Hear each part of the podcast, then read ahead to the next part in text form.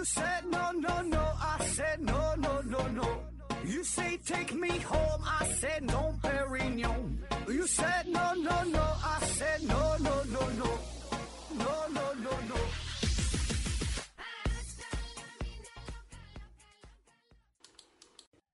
拼命探索，收听思考盒子。本节目由喜马拉雅平台独家播出。今天呢，还是回答听友问题啊。第一个问题，四维生物提问说：“请问何总，呃，众所周知的原因，我国的互联网环境对于元宇宙的发展是否有影响？”呃，众所周，我不知道你说的这众所周知的原因到底是啥原因呢？因为这个原因太多了哈，我不知道你说的具体是哪一种。然后说我国的互联网环境对元宇宙的发展是否有影响？这个。这元宇宙这事儿吧，咱之前聊过很多次了啊。这本身这个，我个人感觉啊，这就是一个比较虚的概念啊，起码说还不太成熟吧。那么在现阶段哈，它只是大佬们割韭菜的工具啊。就也许未来这个东西这事儿能成，哎，但是短时间内我觉得是够呛。嗯，咱就走着瞧，慢慢看吧啊。那当然这个东西，呃，这个褒贬不一，每个人持的这个态度不一样啊。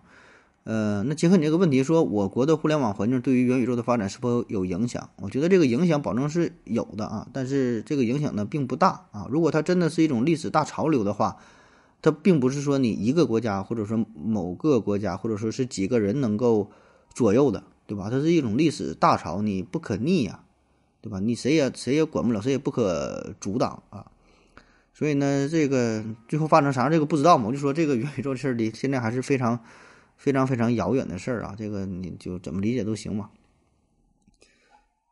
嗯，下一个问题啊，悟空 W O 提问说：“合着啥叫双向情感障碍？”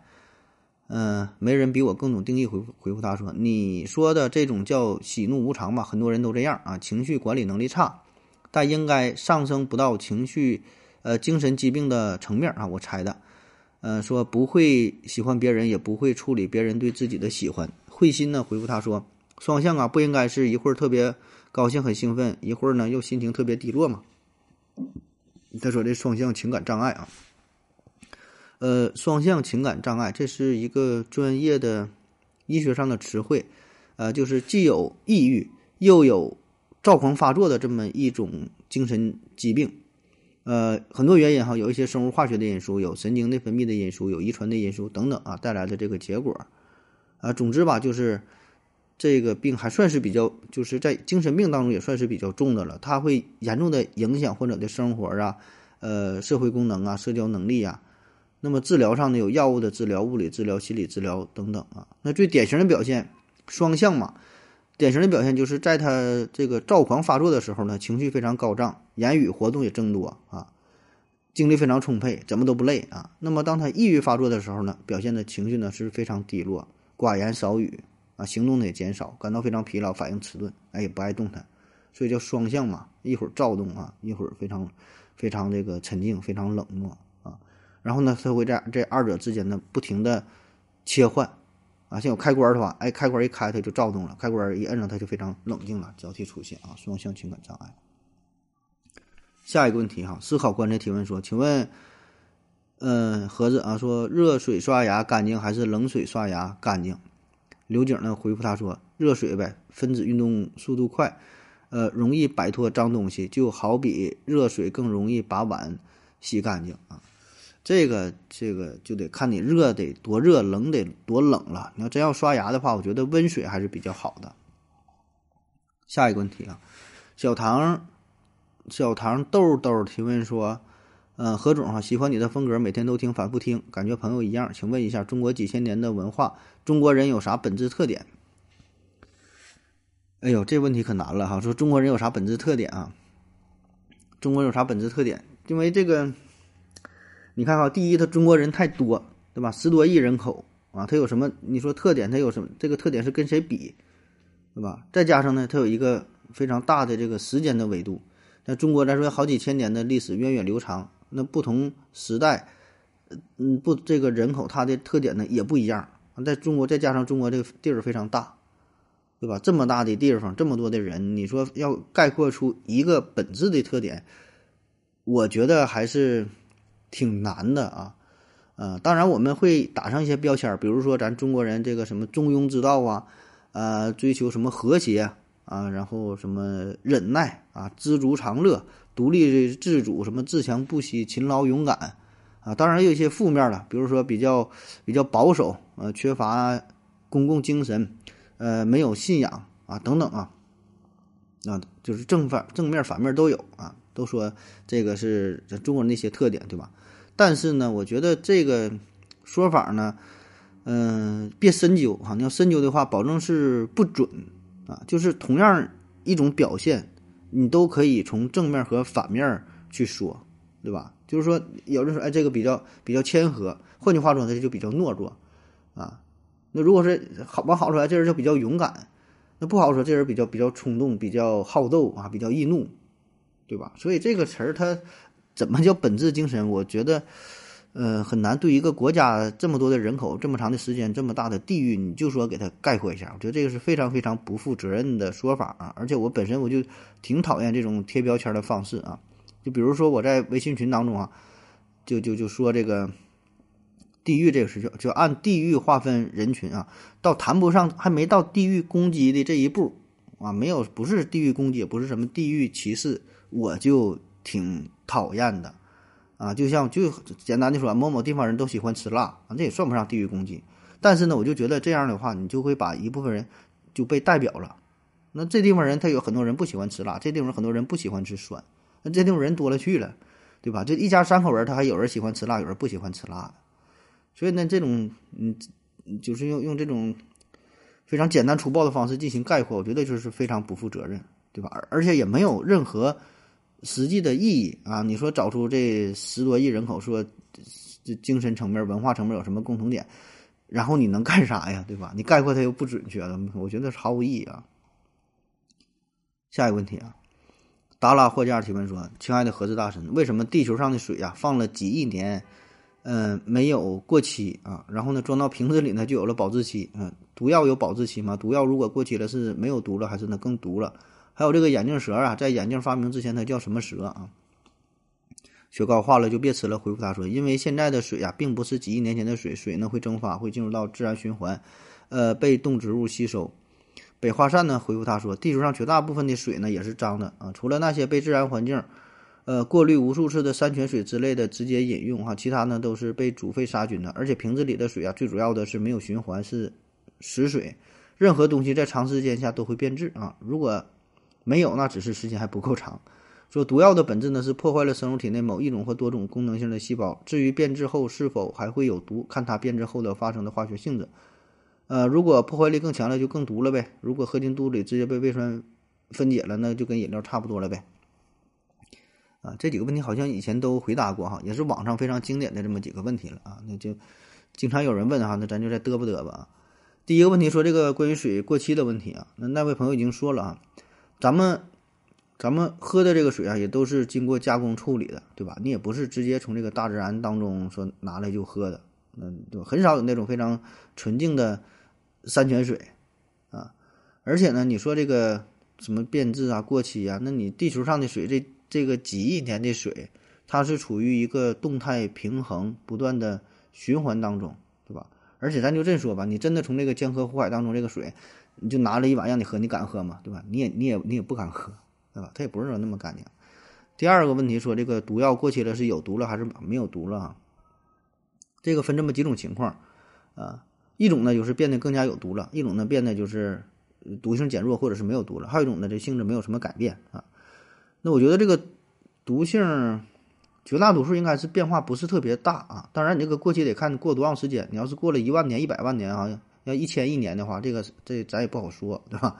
所以呢，这个还是得加上这个时间的维度啊。那么通常来说吧，这个呃毒药的话，你得看它具体的组成成分是啥，就看它的成分啊。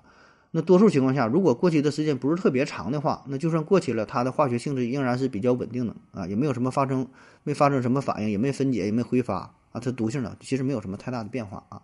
那如果说有效成分被分解掉了啊，那它的毒性就消失一部分，甚至是完全没有毒性了。那如果说发生了某一些反应，比如说被氧化了，或者是什么沉淀了，怎么怎么地之后了啊？如果产生了更毒的物质，那它毒性就更大了啊。所以这个它没法就说都有毒或者是都没有毒。那毒药也分很多种，对吧？你看看具体哪种呗。呃，最后关于这眼镜蛇命名的问题啊，眼镜蛇的命名，呃，这个眼镜呢，最早有记载的呢，大约是一二八九年，哎，发明的眼镜啊。那么在它眼镜蛇在眼镜发明之前的眼镜蛇蛇的名字，不同的地方呢叫法呢也不太一样哈。咱举几个例子，在中国民间哈就有好几百个俗名，就是每个地区的叫法也不一样啊。比如说有的叫呃饭铲头啊，有的叫这个。扁铲头啊，有的叫扁头蜂，有的叫扇头蜂，有的叫扁头蛇啊，有的叫什么蓬颈蛇，有的叫扁颈蛇，呃，有的叫琵琶蛇，这什么什么五毒蛇啊，等等等等。反正你看这个名儿，就是它眼镜发明之前，那什么扁铲头、饭铲头，这不都是也是用它这个形象，就是非常贴切嘛，来形容就就是比较比较扁呗啊。那欧洲呢，比如叫 snake with hold，哈 hold snake 啊。嗯 c o b r i n 哈，snake with hold，so hold 的等等吧，就是，那大概的意思就是戴帽子的蛇啊，戴帽子的蛇。呃，其实最开始欧洲没有眼镜蛇，它是应该是源于，这是从哪来着？我想一想啊，是十六世纪大航海时代嘛，是葡萄牙的航船，葡萄牙的船呢去了非洲，去了南亚等等地方，然后发现了眼镜蛇，他给带回去的啊，所以当时欧洲人呢管它叫做戴帽子的蛇。呃，后来是就翻译呗，法语啊、西班牙语啊等等吧，这欧洲语言当中就是就就翻翻译过去了啊。所以那个时候已经有眼镜了啊，所以就用了这个眼镜蛇。那在古埃及当中呢，管眼镜蛇呢叫做神圣的毒蛇哈，呃，Uranus s p r i n g e n t 啊，这个是一个就是埃及语啊，就是法老有王权的象征啊，这这这就是眼镜蛇原来的名。那么咬死埃及艳后的那条毒蛇呢，叫做呃 s p s 啊，就推测呢，这个应该也是埃及的眼镜蛇。下一个问题，A M L 乔提问说：祝何总新年快乐，请问何总啊，西米团儿西米团儿一个月要十九块钱，但是呢，一个月何总这个西米团的节目总价值还不到十九元，那怎么才能吸引大家加入到西米团呢？或者我攒了半年的时间买一个月的新米团，把之前的新米团节目全听了，哎，那我报名就没有任何意义啊！这个这位听友哈，非常出名哈，找到了咱们节目的 bug 这个一个大的漏洞啊。嗯，其实这事儿我也想过哈，就关于这个新米团的问题，我想很多人都跟你有类似的想法，就感觉这个包月的意义不太大啊。如果想单纯听节目的话，呃，甚至还不如单期购买啊，一个月十九块钱。对吧？但是你要单期一期期买的话，我一个月可能也就是十来块钱也就够了。一期节目可能两三块钱、三五块钱啊，一个月也就两三期、三四期还不一定啊。啊，基本可能有时候加一起确实不到十九块钱。但是呢，有一些人他不这么想，有的人想呢，就是另外一种思思路，就是我攒够一定时间，然后一起听。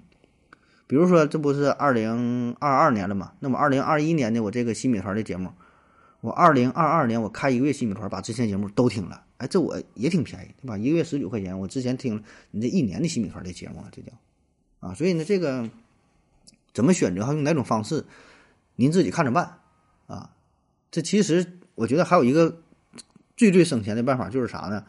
呃，说的不太吉利啊，就是在您离临离离开这个世界之前啊，或者是我离开这个世界之前啊，就是。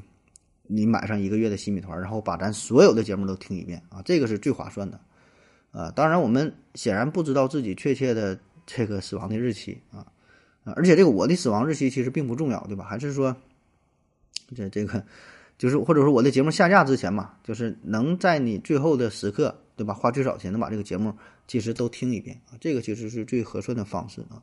所以呢，这个就是一个消费观念的问题，对吧？你早花钱早享受，哎，有些人就愿意，我就来了，赶紧我就听，啊，有的人攒了半年听，有人攒了一年听，有的人攒三年、攒五年再再听也都行啊，或者说愿意单期付费也可以啊。所以这选择权、选择权完全在您自己的手中，呃，各种形式也各有利弊啊。当然，很多人花这钱也不是说就是为了听节目，对吧？就是就是给我脸了，给个面子，对吧？就是来。有的人花钱买好几年的也都有，两年三年的我看也都有啊，所以这个就是变相的一种赞助，对咱们节目的支持啊，这个咱心里咱也咱也理解啊。所以呢，这个怎么办哈？这个您自己做决定啊。但是咱们新米团的节目吧，也会不定时的呢抽个风啊，可能某一些可能会卖到好几十、好几百，比如说咱们之前有期节目卖到了九千九百九十九元，对吧？而这期节目我还没发现有人购买单期付费的啊，都是加入洗米团的朋友才收听啊。所以至于说怎么能够真正吸引吸引大家加入到洗米团当中呢？嗯，一个呢就是咱把这个节目的质量给做上去，对吧？另外一个呢就是把这个价格给降下去。当然如何找到这二者一个完美的平衡点，我也是在不断的探索当中。啊，这一起努力吧，哈！感谢各位老板支持啊。下一个问题啊，悟空幺五二八提问说：合着啊，很多东西都说是纯天然的，我想问一下，有没有纯用物理或化学方法创造的，而且呢，在天然环境当中根本不存在的或者无法合成的物质，哪怕亿万分之一的概率都没呃都没有。呃，如果有的话，介绍几个深奥点的，再来几个日常生活当中常见的，供我喝酒之余吹嘘一下啊。雪糕化了就别吃了。回复他说：“你如果把自然环境定义在地球上，别的元素不说，金子在地球上就不可能产生啊。金元素基本都是恒星产物的。呃，思维和这回复他说：自然界当中完全不可能存在的没有，因为自然界完全不可能存在的环境，以现在的科技无法制造。但高分子聚合物、塑料、人造橡胶，呃等等啊，在自然界当中还没有发现过。人造元素是因为半衰期太短，发现不了。但应该每天都会产生，这样的话，活泼性在同以上的金属单质自然界当中没有发现。小熊猫梁回复他说：“DNA 啊，他说这种就自然界当中没有的，然后呃，人类用某种方式合成的制成的。嗯，我觉得你应该把这个问题明确一下，就是你说的这个纯人工制造出来的东西啊，自然界当中不存在啊。”好像应该是强调是这种元素这类的哈，而不是说，就说具体的什么东西，就啥意思啊？那你要说是人类制造的自然界当中不存在的东西，你要不加以限制的话，那老多了啊，手机啊、电脑啊啊，甚至说自行车呀，对吧？这个自然界当中也没有。那人类出现之前，自然界当中，你说自己形成一个形成一个波音七四七飞机，它它保证没有，对吧？这些保证都是咱们人类造出来的啊。但是你这个问题，我觉得就是说强调是啥元素啊，或者是说。呃，人工合成化就就化合物哈，就就这类的啊。那刚才那位朋朋友也帮着回答了，就说这个元素周期表。那元素周期表这里边一百多种元素啊，其实这里边九十多种以后吧，那自然界当中基本都没有。就算是有这个存在的时间也极短极短，咱也没找到啊，都是在实验室当中合成的啊。这很多了，你就看元素周期周期表就能往下背背，对吧？那还有呢，就是人工合成的物质，这也不少啊。比如说像塑料，对吧？像这叫什么玩意儿？什么氯乙烯、聚氯乙烯啊，什么什么的，是吧？再有像什么什么各种高分子的什么材料，这自然界当中也没有啊，这很多呀，这这个这类例子。嗯，下一个问题，约定的幸福提问说：何志哥你好，我想问个无聊的问题啊，早上没洗脸，别人能看出来吗？如果看不出来，是不是洗不洗脸也无所谓啊？嗯，往西一点回复他说自己难受啊。刘景回复他说一次不洗可能看不出来，长长时间不洗啊，不仅能看出来，还能闻出来呢。洗脸更多是为了自己的个人卫生和精神面貌。呃，G E A S S M A 回复他说你不你不在意别人的眼光，法律都拦不住你啊，何况洗脸。嗯，说早晨洗不洗脸，那别人是否能够发现哈？我觉得这个你有点多想了，不是看看出来看不出来的事儿哈，根本就没人。就没人看你啊？你觉得谁会关注你洗没洗脸吗？对吧？除非你是说你不穿裤子上班，可能会有人发现啊。至于你洗不洗脸，就是说你有时候化妆啥的，根本就没有人看哈。如如果你要美女的话，可能还喜欢大伙儿喜欢看一看啊。你个大老爷们儿，谁 没人瞅你？我觉得啊，你说多虑了。下一个问题哈，铁 KS 提问说。呃，盒子你好，请教两个光学方面的专业问题啊，他他来专业的啊。电磁波在传播方向上，截面方向上观察有电和磁两个相互垂直的分量，光呢在传播方向的截面上观察有 P 偏振和 S 偏振两个相互垂直的分量哈。请问 P 偏振和 S 偏振可以认为是电和磁的两个分量吗？另外，太阳光做为原偏光，为什么经过水面或雪地反射会形成部分线偏光，不会啊？这是问的什么玩意儿？说偏振光这个事儿啊？偏振光好像以前聊过吧？这个专业性太强，真心不懂啊。嗯，我在网上大致搜了一下，说这个 P 和 S 嘛，就是偏振光嘛。P 嘛，P 这方向呢是 P，嗯，拍拍了拍了，就是就是平行偏振光啊。S 呢是嗯 s y n c h r i s 的，就是就是垂直偏振光，一个平行一个垂直。你也可以理解为 P 嘛，就是坡形平行形形哈平行。S 呢就垂直嘛，竖直竖竖啊，就是竖着的这个方向。这个它是偏振光的。垂直方向啊，两个方向跟这个电荷池的分量我不太懂啊，我觉得这玩意儿没有没有啥关系啊，它这 两个事儿啊。那啥叫偏振光哈？就光嘛，它也是一种，它不是一种电磁波嘛？那电磁波是属于横波，那横波传播的特点就是质点的振动方向和波波的这个传播方向它是垂直的啊，这个是横波的特点。那重波呢，它就没有。那么振动方向呢，呃，对于传播的方向的不对称啊，就叫做偏振。啊，这个是横波与这个纵波明显的一个一个不同啊。那然后说这个线偏振光啊，线偏振光还有什么？你说这个圆偏振光还有什么偏振光？说这个线偏振光就是光矢量端点的轨迹呢为直线啊，也就是光矢量只沿着一个确定的方向振动，那么它的大小呢随相位变化，方向不变啊，像线线偏振光。圆偏振光呢，就是光矢量的端点的轨迹呢是一个圆儿啊，就这个圆的矢量呢不断的旋转，大小呢不变，但方向随着时间呢有规律的变化。呃，然后说这个太阳光怎么入射反射之后啊，这个我感觉还是得看，主要看角度吧。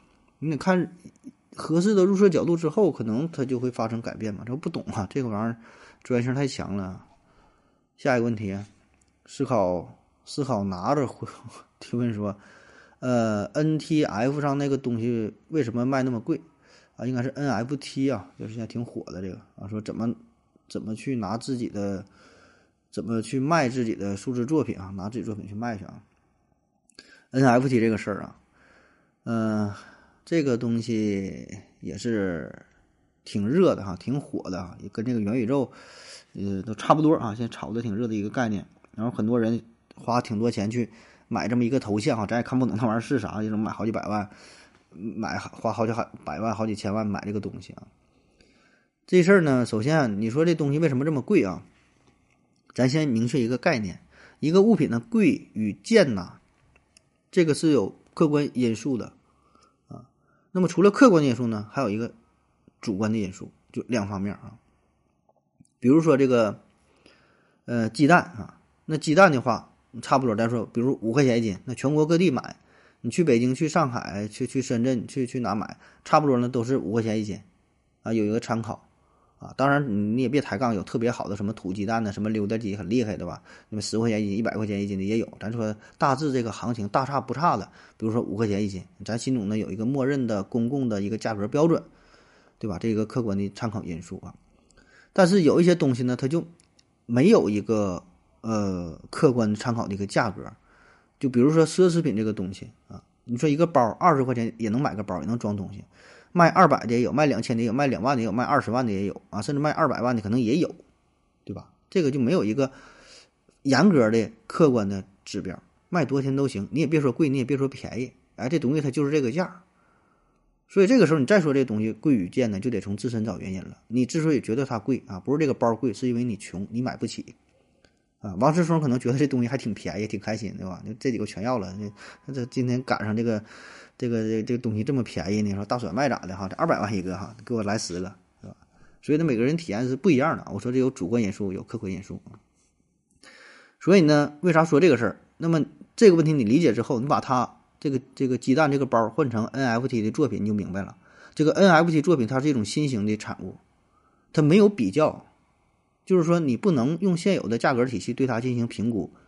你觉得这个 NFT 头像卖一百万它贵了，也许说过个三年五年之后，它涨到一千万，涨到一个亿，对吧？身价翻了几倍、几十倍，你不知道啊。到时候你还觉得它便宜呢，所以这玩意儿你没法比，对吧？不能说你根据你自己的原原有的观念，你就说它贵和便宜，你这个很不很不靠谱啊！这不是抬杠，也不是开玩笑，确实如此啊。你也不知道这个以后这个商业发展是什么个形式，对吧？就像比特币刚出来，大伙儿也不理解。他说：“这什么玩意儿啊？这不这不是骗人的吗？这玩意儿能值钱吗？对吧？”有人用好几个比特币买了个汉堡，那几年之后，你看翻了几十倍、几十万倍的也都有啊。所以呢，对于这种新兴产品，咱也不要急于先给它定义是贵还是便宜，这个价格有有人认可，那它就值这个钱，它能卖出去，有人愿意买，那它就值这个钱。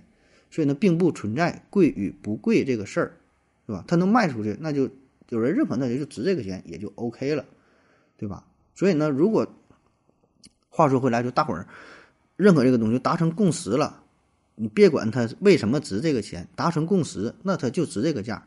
就好比说玩古董的，那你说买了一块玉石，买了一个名人之画，你说有什么用呢？你也不知道它有什么用，对吧？但是达成共识，有人认可，那它就值这个钱。对吧？你没达成共识，这就是废纸一张啊！只要有人认可，那它就值钱。只要有足够多的人，哪怕是傻子，有一句话嘛，叫“傻子的共识也是共识”，只要它足够多就行，那就值钱了啊！所以这个 NFT 也是啊，也许是现在是炒作，也许是什么什么割韭菜，那咱说那是另外一回事儿。只要还有人认可这个钱，那它就值这个钱啊。嗯，然后第二问题说，如何去卖掉自己的 NFT 作品啊？这个事儿大伙儿都很关心，对吧？你感觉这玩意儿它很简单的，直接画几笔，那一个画就能卖个几十万、几百万、上千万哈，大伙儿都都很眼红啊！就是我自己画一个卖这一个，我这一辈子都都够了啊。那么怎么能够卖掉自己 NFT 的这个作品呢？嗯，你就得找到足够多的傻子啊，找到足够有钱的傻子啊，他认可你这个东西，他觉得你这个值钱，他就买了啊。或者说你能让他也觉得 NFT 的。这未来是就是非常非常有希望的啊！你给他说完之后，他能听你的。你告诉这个一定以后保证能涨价。今天一百万卖给我，你我一百万卖给你，你以后啊，五年之后就变成一千万啊，变成一个亿啊，那他听了，那他买了，对吧？那那就 OK 了呗，啊！所以呢，其实现在这个情况咋说啊？有很有很多人去购买这个 NFT 作品，对吧？这里边啊，他并不是都是傻子啊。我我感觉绝大多数并不是傻子，绝大多数呢是坏人啊，就是说不是傻就是坏嘛。绝大多数并不是傻，他只是坏啊。你看买这些都是啥？都是一商业大佬，无非呢他是想炒作，无非是想带带节奏，制造个噱头，哎，然后让韭菜们也入场，觉得这东西很值钱，也跟着玩儿啊。殊不知呢，这些大佬们，你看他买东西花了几百万、几千万啊，他是左左手倒右手。他没有没什没花什么钱，没有什么损失。但是韭菜入场之后，他韭菜们再买东西，被带起节奏之后，那可是真金白银的往外掏啊！所以这玩意儿你慎重吧，别跟着瞎玩儿啊！好了，赶紧各位收听，谢谢大家，再见。感谢您的聆听。如果你有问题的话，请在喜马拉雅平台搜索“西西弗斯 FM”，在最新一期的节目下方留言即可。欢迎您的参与。